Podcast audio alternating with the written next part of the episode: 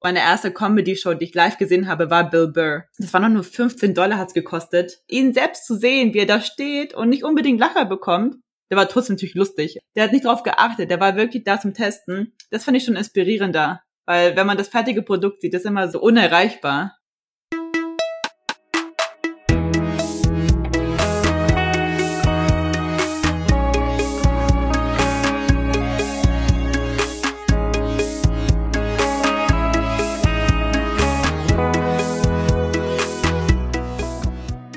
Herzlich willkommen bei Setup Punchline. Mein Name ist Bernhard Hiergeist und das ist ein Podcast über Stand-up Comedy. Wir hören immer Live-Aufnahmen von Comedians und dann erklären uns die Comedians, wie sie das gemacht haben. Der heutige Gast ist Eva Meyer-Kording.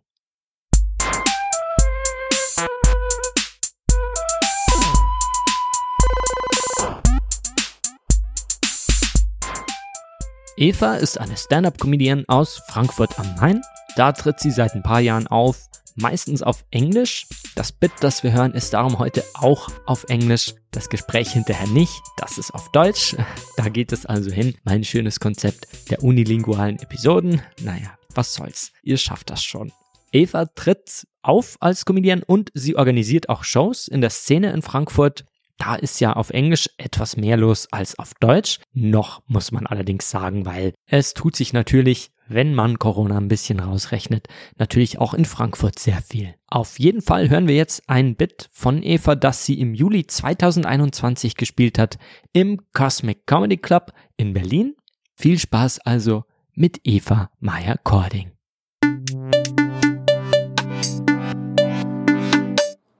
I don't like vacation. Anyone doesn't like vacation here? Oh, he's like, yeah, I hate it too. Because I finally have found someone. Especially group vacation. Like, if you go with more than 10 people, you never go to the place you wanted to go. Never. You, no no, everyone has a different preference, everyone has other needs, and then you end up in a mediocre Airbnb in Brussels. Was it good? Oh, or no, I love Brussels. Don't talk shit about Brussels. Uh, I feel like too, there are too many people. You know, there's always this one guy in Airbnb with a tank top who cooks like pasta at night, walking with a toothbrush, talking to you, spitting in your mouth. He's the one who doing handstands like this and drinking beer. And for some reason, they're always called Rory. I feel like Rory's a universal name for douchebag. I feel like Rory's like transitioned from being a douchebag in a youth hostel to now Airbnbs. and I think in Germany you would call them busty.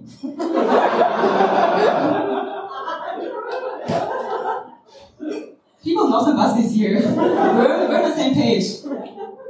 And I don't like sightseeing too. Like I'm bad, you know. And uh, I don't want to be a dick and tell people I don't want to go. So I hope that someone gets sick. So, so I can be the hero. Like I, I, I watch for her. Poor, poor girl. You know, shut the fuck up now. What do you do? And we won't talk. One girl had a stomach poisoning, really bad. friend of mine, her name was Anna, and uh, she was like puking for three days, having diarrhea, everything. Best vacation ever.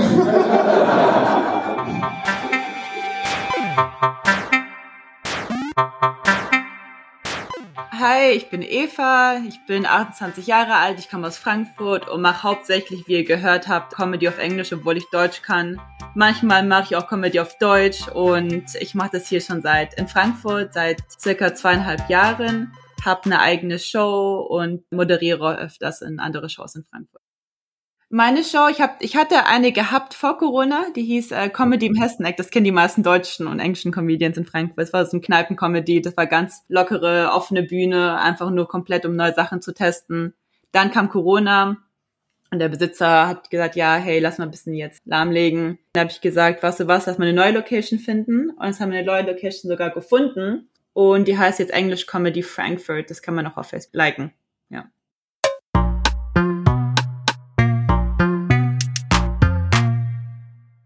Bis vor der neuen Variante war es dann wieder lockerer alles. Da hatten wir auch echt volle Shows, also auch schon bis zu, keine Ahnung, 100 Leuten. Da kamen auch Comedians nach Frankfurt, haben sogar noch größere Shows gemacht. Jetzt ist halt wieder leerer geworden. Man merkt es Leute, sobald irgendwas Neues passiert, eine neue Variante kommt, dann sind die bisschen zurückhaltender und kommen nicht mehr. Aber ansonsten geht in Frankfurt, also wir versuchen gerade die Comedy-Szene jetzt neu aufzubauen ein bisschen, auch vor allem Englisch und auch Deutsch, suchen immer wieder nach neuen Locations. Wir glauben, dass es mit der Regelung, dass eigentlich so ein harter Lockdown vielleicht gar nicht mehr passieren wird und hoffen einfach, dass wir jetzt die neuen Locations, die wir gefunden haben, äh, da weiterhin auftreten können und wirklich mal eine Szene aufbauen können. Ich glaube, auf Deutsch gibt's mehrere offene Bühnen. Also ich glaube echt, München und Berlin sind immer noch vorrangig, also haben immer noch mehr Spots. Auf Englisch sage ich mal jetzt zweimal, so jetzt im Moment zweimal höchstens. Wir arbeiten darauf hin, dass wir so drei bis viermal eine Show machen können. Wir sagen auch immer anderen Comedians, hey, macht mal eure eigene Show, wir brauchen mehr Shows in Frankfurt. Wir haben auch nichts, also ich weiß gar nicht, ob es in Berlin so ist, aber wir haben gar nicht so eine Konkurrenz. Wir eigentlich wollen, dass wir mehr Shows hier organisieren, damit äh, Comedians auch, weil wir wollen ja alle mehr Stage-Time haben. Und auf Deutsch gibt's schon mehrere offene Bühnen. Da gibt's auch größere Sachen wie Hood Comedy oder die Comedy Werkstatt. Und da bin ich auch manchmal zu Besuch. Aber ich muss echt mal öfters auch auf Deutsch Comedy machen. Ich mache meistens nur auf Englisch.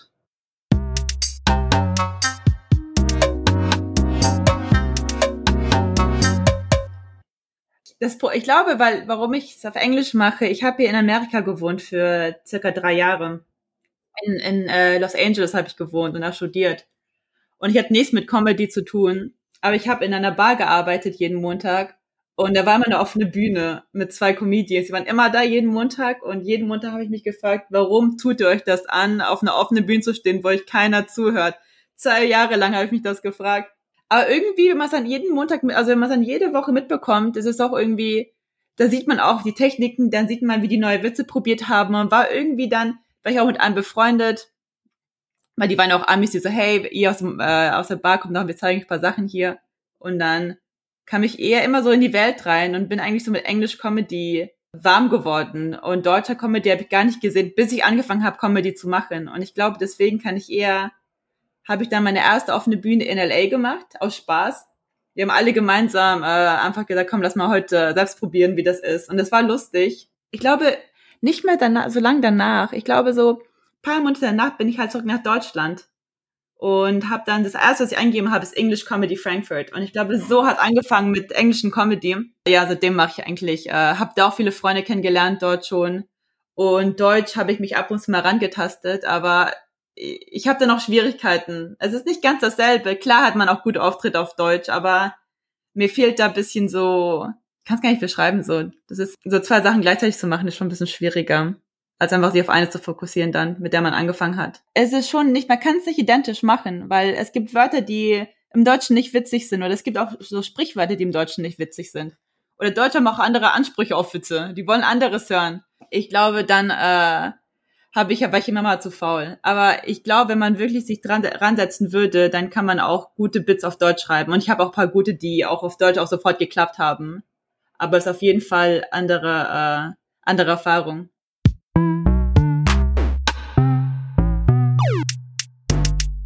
Ich habe da Kommunikation und Medien studiert und habe nebenbei in einem Hostel gewohnt.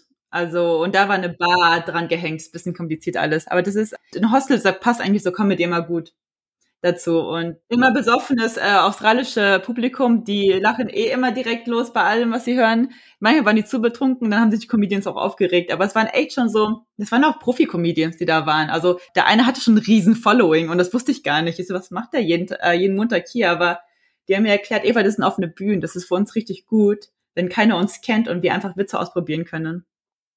Da kann man 20 Stunden arbeiten die Woche und hat umsonst ein Zimmer und da war man noch jünger und dann macht es auch Spaß, wenn man jünger ist und jetzt äh, habe ich auch keine Lust mehr im Hostel zu wohnen. Ich war letztens aus nostalgischen Gründen vor Corona zurück. Ich so, oh, das ist bestimmt richtig cool, wenn ich da wieder bin. Das war so schlimm. Ich, kann, ich habe da nicht einen Tag ausgehalten, da zu schlafen. Also das ist schon mal, weil alle feiern waren und ich gehe immer noch feiern, aber das ist nochmal ich habe mich auch gewöhnt, wenn man das jetzt paar Wochen gemacht hat, dann gewöhnt man sich wieder dran. Aber das ist gut für die frühen Zwanziger. Zurück bin ich 2000, Ende 2017, um hier nochmal zu studieren. Also ich hätte dort bleiben können und meinen Bachelor machen können. Ich habe nur meine Associates gemacht, weil in Amerika gibt es ja so College und Uni. Aber dann wollte ich doch in eine andere Richtung studieren. Aber dann war doch Amerika so teuer und dann habe ich gesagt, ich mache es selber in Deutschland und hat sich erledigt.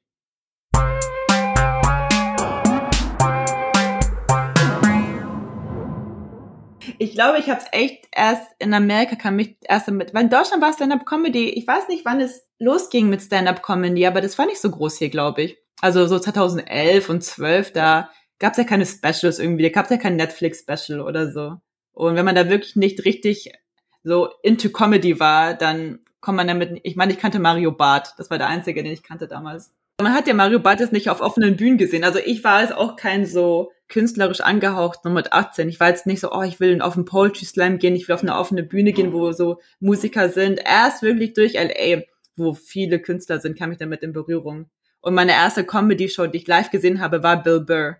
Das war noch nur 15 Dollar hat's gekostet, weil da treten ja, das ist ja für die eine offene Bühne dort in Amerika, da aufzutreten halt 15 Euro bezahlt, der geht auf die Bühne und beschwert sich einfach nur über sein ganzes Leben. Ich so, das gefällt mir, das will ich auch machen. Auf die Bühne gehen und mich beschweren. Das war in der Love Factory, das ist halt, das ist ein Comedy Club, aber da, das ist so die offenen Bühnen für die Profi-Comedians. Weil die gehen ja, die müssen ja nicht mehr in so ein, äh, in so ein Café gehen wie jetzt ich oder so, oder in der Kneipe. Die können echt ihre Material testen in den Top-Plätzen, äh, weil Leute wollen die so oder so sehen. Leute wollen die, egal wie gut die sind, die Leute Bill Burr kennt man, man mag ihn und sein Publikum war da und die wollten nicht unbedingt hören, dass er Witze macht, die wollten ihn einfach sehen. Das waren jetzt 15 Minuten, die er gemacht hat. Der geht hoch und sagt, hat sich nur, ich weiß, er hat sich nur beschwert für 10 Minuten und da waren ein paar Witze dabei, aber der wollte echt sein Material gucken, was lustig ist und was nicht lustig ist und ich fand es eigentlich mal cool, den Prozess zu sehen, wie man da hinkommt. Weil wenn man schon was Fertiges sieht, dann sieht schon so perfekt aus und so einfach. Aber ihm, ihn selbst zu sehen, wie er da steht und nicht unbedingt Lacher bekommt, der war trotzdem natürlich lustig, der hat schon ein paar lustige, aber der hat nicht drauf geachtet, der war wirklich da zum Testen. Das fand ich schon inspirierender, weil wenn man das fertige Produkt sieht, das ist immer so, so unerreichbar.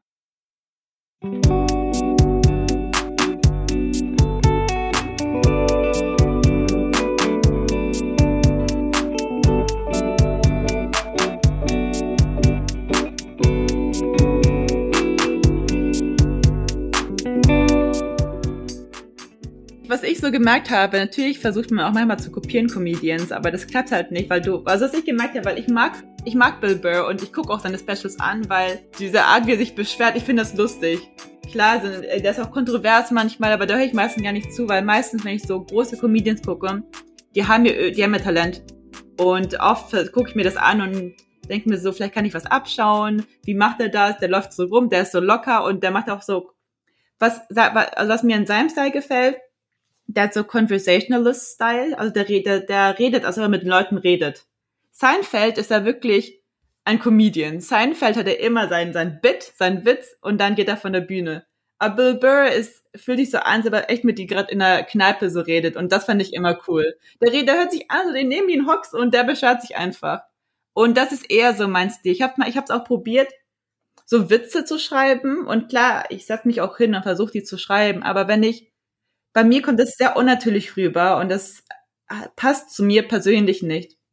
Deswegen habe ich mich dann eher darauf hin, ich wollte es nicht mal, es passiert dann irgendwann mal, dass du merkst, okay, so klappt es besser. So kann ich besser mit den Leuten äh, connecten.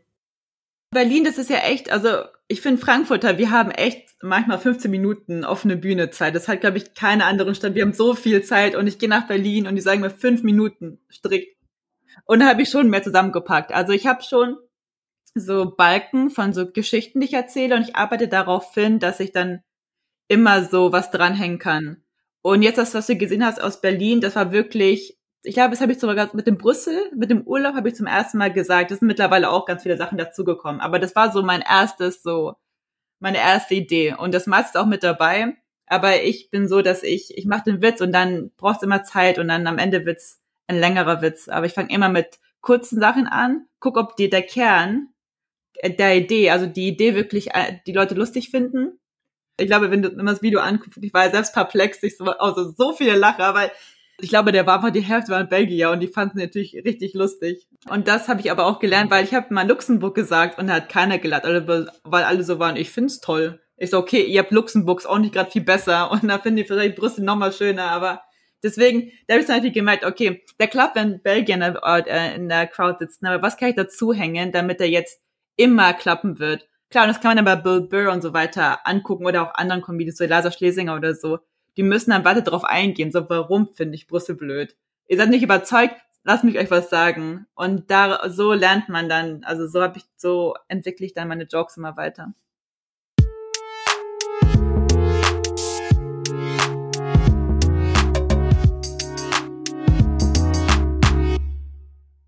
Ich war sogar die Woche vorher in Barcelona für einen englischen Auftritt. Und da war ich in einem Hostel aus nostalgischen Gründen. Und das gleich war letztes Mal, wo ich in einem Hostel war, weil ich habe danach auch ausgecheckt, weil es so viel Party abging. Und jedenfalls war dann, war ich da oben, habe so ein Sangria getrunken und da kam ein Typ, genau wie wie ich beschrieben mit dem Tanktop, überall rot, was hat so Sangria, so ein fett Sangria gebracht und der hieß Rory. Ich so, du, you're the standard douchebag of every hostel. Und dann habe ich, muss ich dran denken, als ich den Whisky geschrieben habe und im Urlaub bin und dass so einen Typen wie den halt immer gibt. Post das Video. Ich will den Schnitt nochmal posten und dann will ich ihn auch äh, markieren, weil da fühlt er sich bestimmt noch geehrt, weil die mögen sowas. Das, was du gehört hast, das war ja noch wirklich die ganz rohe Version und das war, glaube ich, von Anfang an schon da, vor allem nach der Erfahrung in Barcelona mit dem einen Hostel und dann war ich auch ab und zu in Airbnbs. Das war so ein Bit. Es gibt manche Bits, wo ich wirklich manchmal ein Jahr, halbes Jahr lang dran saß, aber bei dem war ich so, da ich wollte einfach mal eine Erfahrung erzählen, weil man, glaube ich, auch so lange in einem Hostel gewohnt hat, dass man wirklich die Standardtypen Personas kennt, die da abhängen. Da war es eher so, ich habe mich eigentlich gefreut, das endlich mal zu sagen und mich darüber aufzuregen, dass es die gibt, aber und vor allem ist es ja auch amüsant, also das war, äh, dass die Leute finden das ja meistens lustig, weil jeder Rory, es sich anhört, findet es wahrscheinlich genauso lustig und äh, ist nicht beleidigt. Der freut sich wahrscheinlich noch. Die Nummer wächst noch, ich arbeite noch dran das Problem ist dort, das ist ja wirklich, das ist ja in Cosmic Comedy hat, äh, da war ich ja auch, ähm, da muss, das ist so ein Bit, wo man wirklich in seinem Element drin, man muss es fühlen, man muss es mitmachen, weil ich finde, da sind jetzt noch nicht so viele Witze mit dabei, das ist eher eine Beschreibung und vielleicht am Ende so, bitch, you, you stay sick until the end of the travels. So, daran bin ich eigentlich noch am Arbeiten, gucken, wie ich das so besser sagen kann, damit auch jeder, wirklich jeder relaten kann, weil es sind immer noch welche dabei, die da mich angucken und sagen, wie ich liebe Urlaub ich, mag, ich, ich gehe gern raus, ich sehe gern Sachen an, vor allem die deutschen Publikum. Ich finde immer, die verstehen es gar nicht, wenn ich das sage. Die so, nee, um 8 Uhr morgens wird gefrühstückt und dann gehen wir das Brandenburger Tor angucken, dann gehen wir zu Charlie's Checkpoint und ich versuche die noch bisschen so mitzunehmen, aber auf die Reise und ich, versuche im Moment versuche ich irgendwie so die Kontrast zu finden zwischen Leuten wie mir oder vielleicht wie die oder Leute, die auch einfach ein bisschen entspannteren Urlaub haben wollen und die Leute reinbringen halt, die äh, morgens direkt alles unternehmen müssen. Also ich bin noch dabei, weil ich mag das Bit einfach nur, weil alle irgendwie relaten können, wenn die wirklich wollen.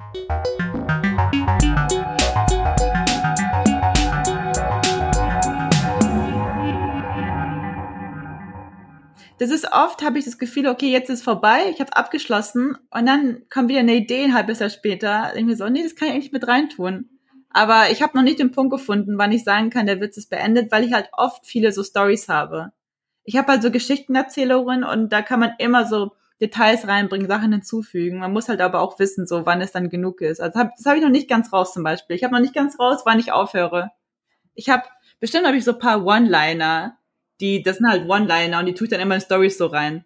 Also ich bin eigentlich selten, ich bin nicht so ein, die so separat Witze macht. Weil sagen wir, ich habe einen One-Liner dann versuche ich den irgendwo reinzutun in der Story. Es gibt Comedians, die machen ganz viele One-Liner, aber ich kann mir was gar nicht merken. Deswegen ich brauche immer so ein bisschen eine Storyline und eine Beziehung.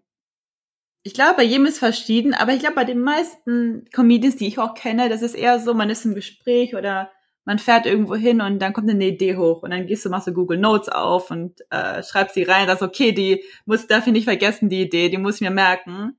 Und dann gibt's Tage vor Shows oder ein paar Tage vor Shows, wo ich mich dann wirklich aktiv hinsetze, am Blatt rausnehme und gucke, okay, wie kann ich die neuen Ideen mit integrieren? Ist es eine komplett neue Idee? Ich habe so einen Blog einfach mit und auf jedem Blatt Papier ist ein Witz. Und da äh, gucke ich immer, okay, soll ich den heute sagen? Habe ich was Neues dazu? Und dann schreibe ich so auf. Also das ist so unvollendete Seiten, die immer dann so in einem Blog sind.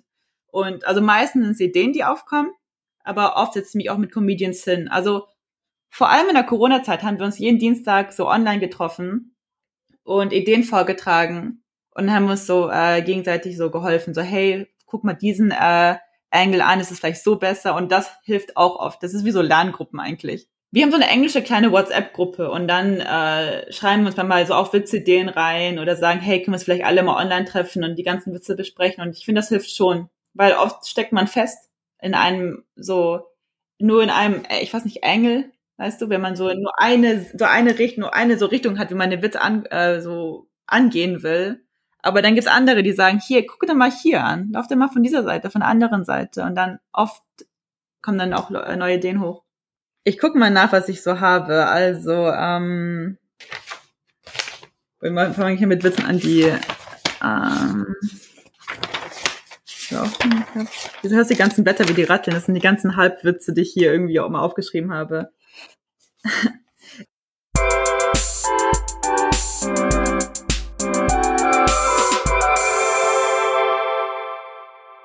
Also ich glaube, die meisten Comedians wollen ja dann am Endeffekt so eine Show haben, solo und ich mag's auch. Was mir auch Spaß macht, ist dann an andere Orte zu verreisen, danach mit den Leuten was trinken zu gehen. Also ich schaue, das ist ich eigentlich schaue ich immer, was danach kommt. Also danach ist immer so, dann ist das äh, danach kann man mit den Leuten, also hat man neue Freunde kennengelernt, verbindet mit den Leuten, kommt auf neue Witzideen und was mein Ziel ist, ich gucke immer in so kleinen Schritten. Zum Beispiel jetzt gucke ich auf 40 Minuten. So halbe Stunde könnte ich machen, jetzt gucke ich auf 40 Minuten. Und ich bin schon Comedian, weil viele, also manche Comedien haben ja auch so Messages, die wollen ja wirklich was zu sagen auf der Bühne. Aber mir geht's eigentlich wirklich hauptsächlich so um Entertainment. So haben die Spaß, so gehen die raus und sagen, boah, das fand ich, äh, dies, was, was macht ich da für blöde Sachen, das ist richtig lustig, aber darauf arbeite ich so hin, das sollte wirklich eher so eine Erfahrung haben. Nicht unbedingt, oh, das war, klar soll es auch lustig sein, aber die sollen auch sagen, ich hatte richtig Spaß und ich will jetzt feiern gehen oder äh, ich bin einfach gut drauf. Eigentlich ist Comedy eins der, ich schreibe ab und zu noch mal so ein paar kleine Stories, aber haupt, ich studiere ja Mathe im Moment. Also ich, so, wenn ich abends was mache, dann, dann lerne ich gerade äh, zu programmieren zum Beispiel, weil das, weil das ist ja auch irgendwo was Kreatives, das hört sich viel zu streberhaft jetzt an, aber es ist eigentlich, ist Comedy eher so der soziale gewesen in meinem Leben. Weil ich bin die ganze Tag zu Hause und dann macht mir Spaß, dann wieder mal zu reden oder auf äh, was ganz anderes zu machen. Ich hatte es ja, ich hatte Kommunikation und Medien studiert, weil ich auch, äh, ich fand auch Sprachen immer cool aber da hatte ich halt auch im College Physik und Mathe. Und mir hat es einfach so Spaß gemacht. Und ich wollte nicht arbeiten. Ich wollte, äh, ich konnte in Amerika nicht weiterbleiben, weil es halt einfach viel zu teuer war. Und dann dachte ich mir so, was du was? Und mein Abitur war auch nicht so gut. Und dann dachte ich mir so, okay, die einzigen Möglichkeiten sind Mathe, Informatik und Physik. Und dann habe ich Mathe gemacht. Da, kennst du, wenn man gerade was Neues anfängt und man ist so hundertprozentig mit dabei? Weißt wenn man, wenn man, man legt sich ein Fahrrad zu und dann kauft man sich ein Poncho und die ganzen Fahrradausrüstung. Genauso ist bei mir mit dem Coden gerade. Ich habe gerade eine Phase und ich hocke die ganze Zeit dran. Alle sind schon genervt. Eva, du redest nur über Coden. Komm mal runter. Und es war wie bei Comedy auch am Anfang so. Ich war, ich bin die Person, die all or nothing. Und das ist richtig, äh, auch nicht immer das Richtige, aber ich steigere mich da rein und ich finde, man kann Kreativität kann man überall, auch in Mathe. Das ist, äh, das hört sich jetzt sehr streberisch an. Aber Mathe ist auch irgendwo kreativ. Man denkt das nicht, wenn man es nicht studiert, aber auch Beweise, das ist ja schon irgendwie was so Pures und Schönes. Man muss sich, ich finde, so was ich Mathe gelernt habe, was mir auch in Comedy hilft, so, du musst ja auch mal lernen zu resignieren oder zu sagen, okay, das war jetzt nicht gut, das muss besser werden, weil du hast so viel Frustration irgendwie im Studium, dass du in Comedy jetzt, wenn mal was nicht gut läuft, ich bin immer noch klar, ist mal ein bisschen genervt, aber man muss einfach weitermachen, weil irgendwann wird der Witz auch lustig werden. Also irgendwann wird die ganze Stadt vielleicht der lustigste Witz, den ich habe, aber nicht jetzt. Und man muss halt einfach sich damit abfinden, dass auch wenn der Witz mal nicht immer komplett klappt von Anfang an, wenn du den wirklich magst, dann wird er irgendwann lustig werden, aber du musst halt dran arbeiten und das ist manchmal halt nervig. Aber man muss manchmal auch einfach zur Seite legen und dann drüber schlafen.